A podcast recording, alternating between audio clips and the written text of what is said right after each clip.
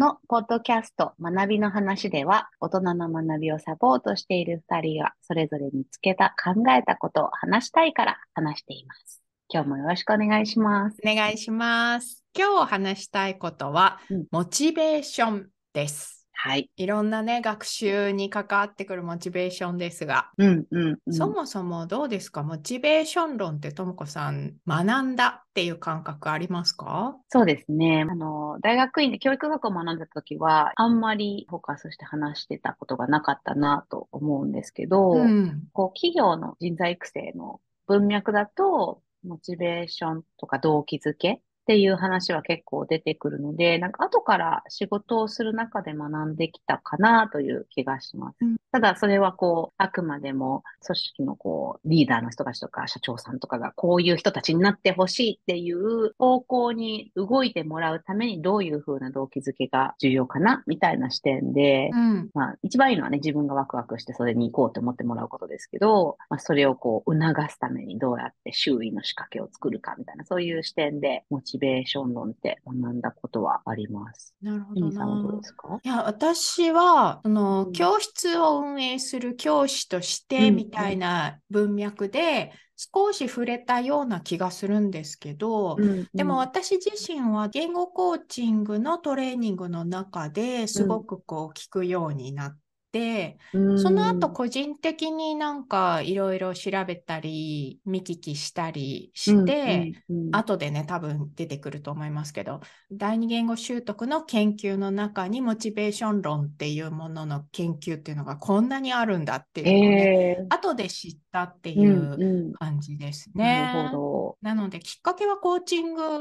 っていう感じですね。今、エミさんがそのおっしゃってたのを聞いてちょっと思い出したのは、うん、あの、授業とかをね、設計するっていうその先生方の、まあ、あり方を考える文脈で、なんかモチベーションっていうフレーズは使わなかったんですけど、どう学習者のエンゲージメントを高めるかみたいな、ちょっと違うんですけど、モチベーションと。なんかそういう文脈で少しその相手がワクワクと学び続けるには、みたいな関わり方の話を学んだ気はするなと思ったんですけど、すっかり忘れてましたね。今は、そこでその大人の学びに対する、または成長に対するモチベーションみたいな文脈で考えることが多いですかね。うん第二言語の学習でのモチベーションの研究っていうのは結構充実しているんですね。充実しています。なので、それを学んできた、あの人たちが日本で英語を教えていたりとかっていうの流れもあって、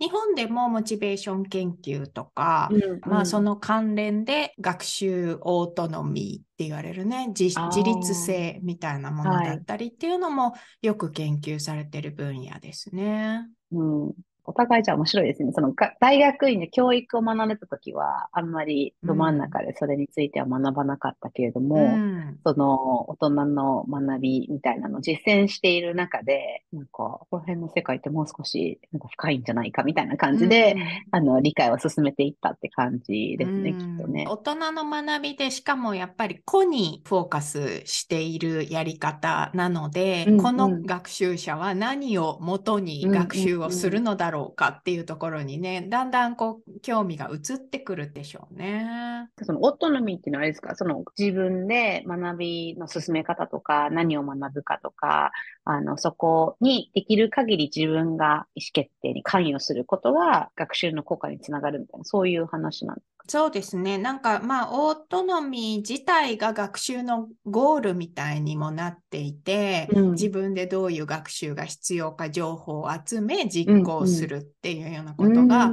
長く学習を続けていくためのファクターになるっていうようなね。そういうこと。全部、全部の話なんですね。うん、そうですね。だから、コーチングっていう単語をね、おっしゃったんですね。うん、自らそれを見出すみたいな、相手にその答えがあるっていうところにつながるんですかね。まあそうですね。ティーチングとコーチングの対比みたいなところでも、うんうん、やっぱりティーチャーがいて、受け身で教えてもらうみたいなことだとすると、ティーチングを、うんうんうん、なんかコーチングっていうのは学習者のオートノミーを促して、まあ、自立させていくみたいな、まあ、すごくこう、極端に対比する場合にも、そういう言い方っていうのがありますね。なるほど、なるほど。まあ、特に私が提供しているプログラムの中で、私自身が、コーチがいなくなっても、一人で学習が続けられるようになってねっていうのを、最初からず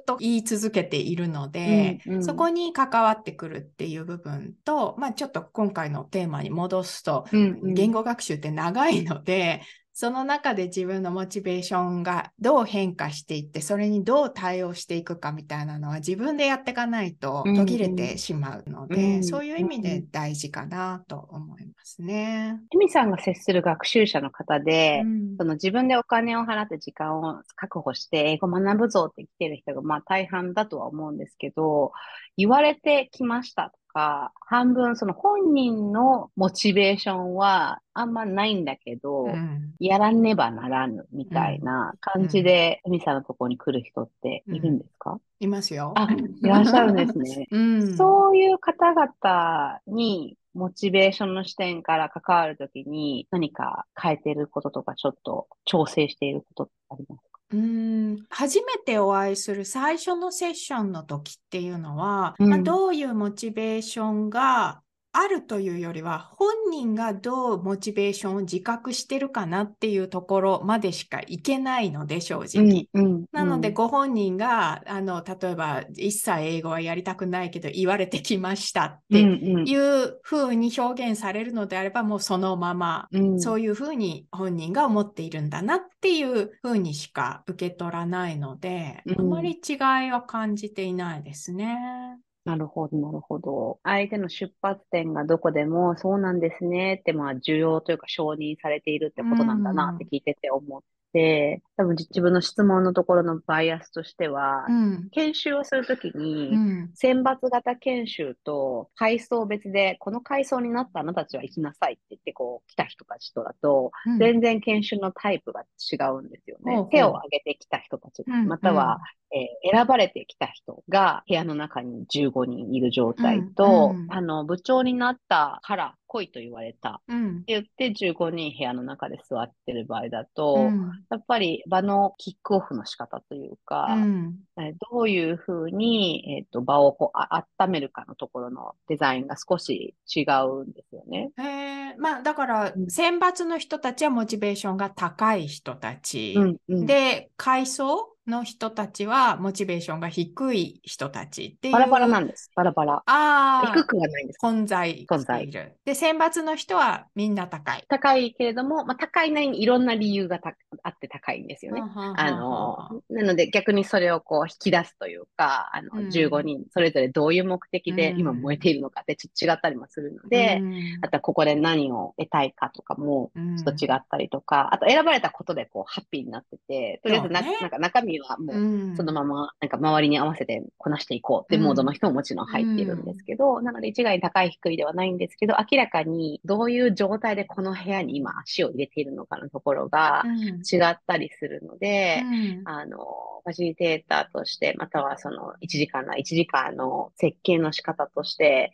全然変わるんですよね。うん。マンツーマンで違わないかもっていうのも、なんか、なんとなくわかるんですよ。コーチングの時に確かに第一でクライアントが来た時に、お金を会社に出してもらってコーチングに来てる人と、自分で、自分のこう、お小遣いでコーチングを受けようって思って来てる人だと、違うけど、コーチとしての接し方は確かにそんなに変わらないかもな、とか思ったりもしそうだな。なんか、まあ、モチベーションっていうところだけにフォーカスをすると、例えば、突然会社に英語圏に行けと言われたので、うんうん、駐在が決まって英語をやらざるを得なくなったので、うん、仕方なく来ましたとか、英語ペラペラで通訳兼みたいなのをやってる秘書がこれを進めてきたので、うん、あの来ました、うん、みたいな方とかは、まあ、本人の意思ではないわけですよね。うん、なんだけれど結局お話を聞いているとでもそうは言ってもお仕事の中でこう自分の立場を上げていくだとか、まあ、プレゼンスみたいなものの一つとして英語が必要だっていうことは理解していたりするので、入り口で全然やる気ないです。言われたから来ました。と言ったからといって、モチベーションが何かないわけでもなかったり、逆にすごく燃えてます、やる気ですって言って、ていても、話を聞いていくうちに、このままでは私仕事をなくすかもしれないとか、うん、こう何点取らないと選ばれないんです、みたいな風なことを挙げてこられたりすると、うん、あ、それはあまりモチベーションではないかもしれないな、なんかこう危機感みたいなものの方が強いのかなっていう風になったりするので、自分のモチベーションを描写するっていうのは、私はそんなに、なんて言うんでしょうね、まともに聞いてないって言うとよくないですけど、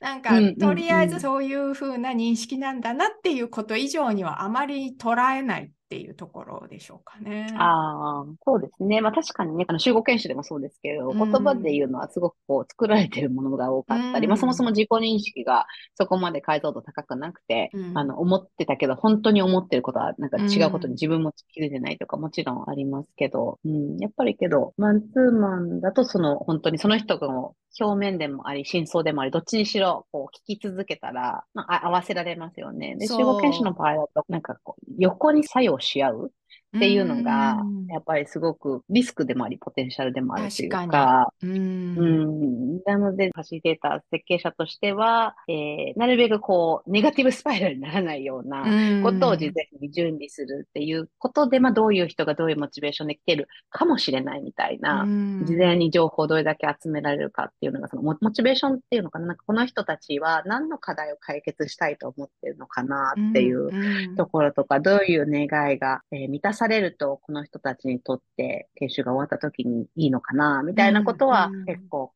えますね。うん、そのね、集団ならではのね、相互作用っていうのは、すごくこう、うまく働く時と恐ろしい時とありますよね。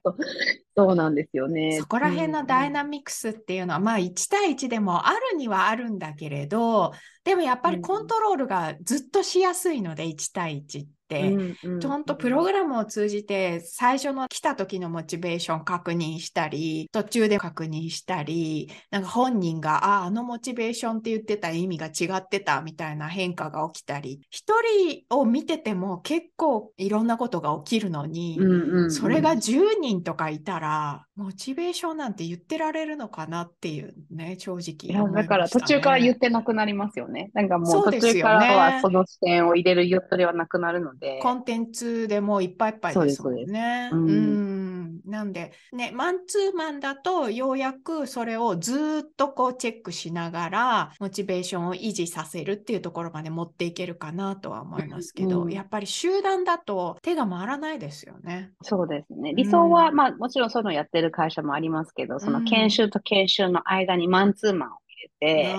のマンツーマンで学びのこう応用がどうなってるか、自己効力感とかモチベーションがどう変化してるかとか、うん、そこら辺をこうキャッチしながら、じゃあ頑張ってまた集合研修行ってねっていうような、うんうん、あの手厚いこうハイブリッドでできると一番いいんですけどね。やっぱモチベーションを維持させるにはマンツーマンの方がやりやすいよねっていうことですよね。そうなんですよね。それとはまたちょっと別の e ラーニングで、例えばパワハラ防止の研修の e ラーニングのコースとかって結構アメリカの会社とかだと義務付けられたりとかして、1年に1回それをこう、受けなきゃいけないオンラインラーニングのコースがこう人事部から流れてきてみたいなのがあるんですよね。うん、で、まあ、明らかにやらされているじゃないですか、社員全員は。これやんなきゃいけないっていう、すっごいモチベーションが内的にこうワクワクしてるわけではないものをやらなきゃいけないっていうのを、うん、まあこの多分10年ぐらい e ラーニングの業界もすごく進化したなとちょっと思っていて、うん、昔はそのドライな感じの動画を見て、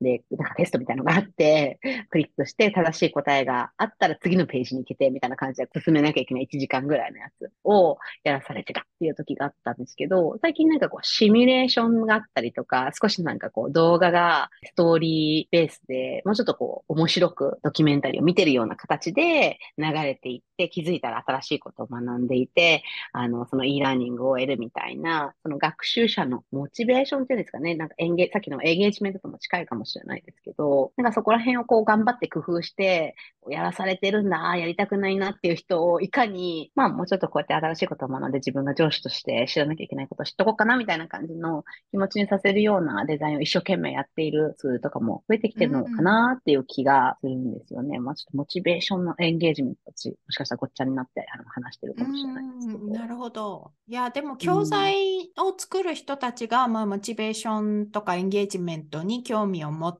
て、その部分を要素に入れてくるっていうのはね、まあ、特に子どもの学びなんかでもね、よく起きていますよね。うんうん、なんか面白くすること、まあ、教材もだし、授業の作り方もそうですよね。興味を引くとか、うん、楽しい気分にさせるっていうのもね、モチベーションに関係はするので、そういうことが、まあ、増えてきてはいますよね。うんうんうん。多分なんかこう、以前のバージョンは、これをやらねばいけない。あと数日で、みたいな。結構どちらかというと、こう、脅しとか、罰とか、そういう系のこう、手がつかせながらやらねば、みたいな感じになってたのが、あの、さすがにコンプラ研修はまだまだやらねばって感じは強いですけど、なんかどちらかというと、こういう風になれますよ。だから頑張りましょう、みたいな。もう少しこう、開かれた人参というか、報酬の方をちらつかせるっていう方になんとなく学びのデザインで流れてることが増えてきてるのかなという気がします。だからリーダー研修とかでもこのままだとグローバルの流れに遅れていきますよ。だからリーダーとして視座を上げましょうみたいな感じの、ねばねばねばじゃないとこの会社は廃れていくみたいな、うん、恐怖で、うん、あの、やらねば論でこうモチベーションを喚起するような流れから、どちらかというと自分たちはこういう未来を描きたいとか、こういうことを実現したいみたいな、うん、あの、ワントの方に働きかけるような、あの、学びの届け方が、まあ、なんか多くなってるような気も勝手な主観ですが しているんですけど。まあ、さっきちょっと言った第二言語習得の世界でのモチベーション研究っていうのもね、うんうん、あの、いろんな考え方はあると思うんですけど、よく知られている人にドルニェイさんっていう人がいらっしゃって、この方はこう、日本の英語教育にもすごく関心が高い方で、日本でもすごく人気があるんですけど、特にそのモチベーションの中で、第二言語を話す自分っていうのをモチベーションの中心に据えているっていうのがあって、L2 セルフっていう考え方なんですけど、うんうん、何 to セルフ ?L2 ですね。セカンドラングエッジのことですね。はいはいはい。なんで、第二言語を話す自分っていうのを、うん、まあ、想定するっていうことがモチベーションになる。うん、で、その中でも、アイディアルなね、L2 セルフと、ought to のね、ねばならぬ、はいはいっていうのとね、なんか理想の自分と義務の自分とか言うのかな、うんうん、日本語だとね。っていうのが両方あっ、で、それをあまりどちらがいいとか悪いとかではなく、うん、まあ、どちらもあって、こう、長く続けていくために必要だよっていうような、そういう考え方があるので、うん、まあ、似たようなことがね、第二言語習得でも言われているかなという気がしますね。なるほど。結構、あの、組織とかリーダーの文脈でも、その、学び続ける組織とか、うん、学び続けるリーダーみたいな文脈で、内なる、こう、モチベーションで学び続けるっていうことが、長く学んでる人の共通項としてありますよっていう、うん、あの、ハバードビジネスレビューの記事があったりするので、やっぱりなりたいなっていうものっていうのは、やっぱりすごくモチベーションの話をするときに避けては通れないトピックなんだろうなというのは、何歳になっても、トピックが何であってもあるんじゃないかなと思います。よね。その内的動機とか外的動機っていうのもね、よく聞くワードかなと思うんですけど、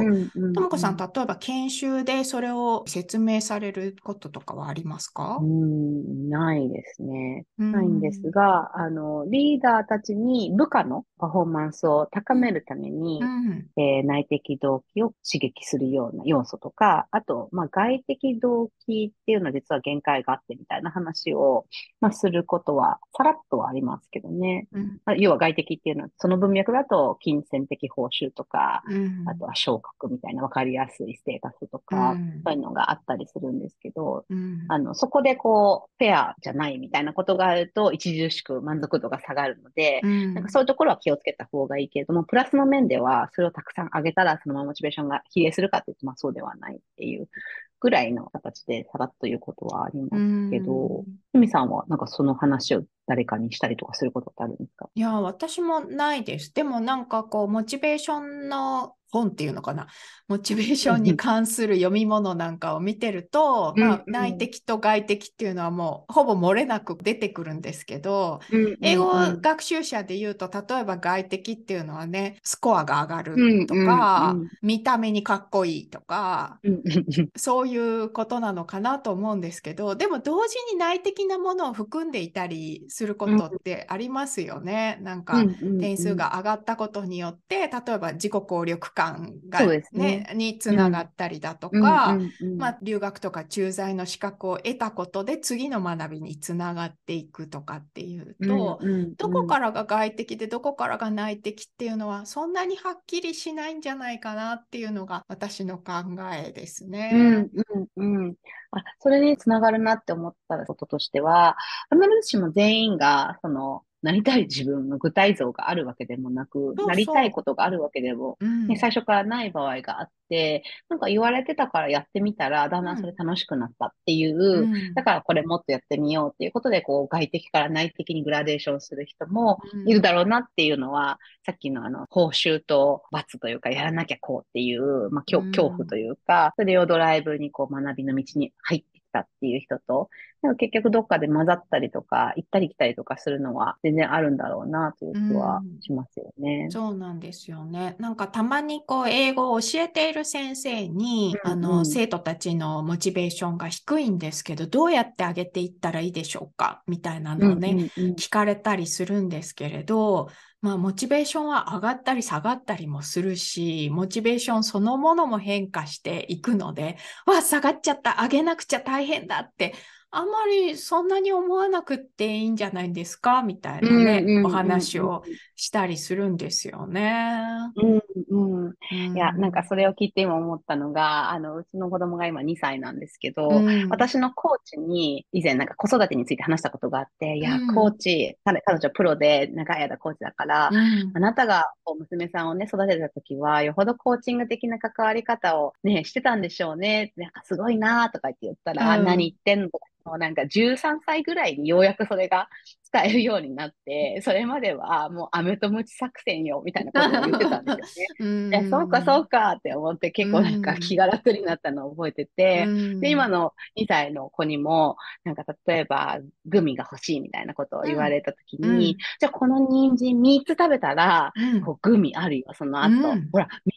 人参みたいな感じで、外的報酬をこいつがちらつかせて、なんかこう行動を促すみたいなこと全然私やるので。この場合の、この場合の人参はタスクで、人参はグミなんですね。そうそうそうそう。そうなんです。確かに混ざってる。けどなんか本当状況次第だから、ななんか内的と外的分けなければならないとか、うん、内的しか使っちゃいけないとか、なんかそそれを学びを届けるというか、学習を支援する側が思わないってことがまあ重要なんじゃないかなというそうなんですよね。なんかこう、外的ではならぬみたいな、ね、その時点でもうちょっと、なんていうか、こう、脅威な感じ を自分に課している気もしますし、うんうん、なんか英語の先生の場合は、あの、多いのは、ご自身が英語が大好きなので、うん、大好きになることが学習にすごく良いっていうふうにこう思っていらっしゃるところがあって、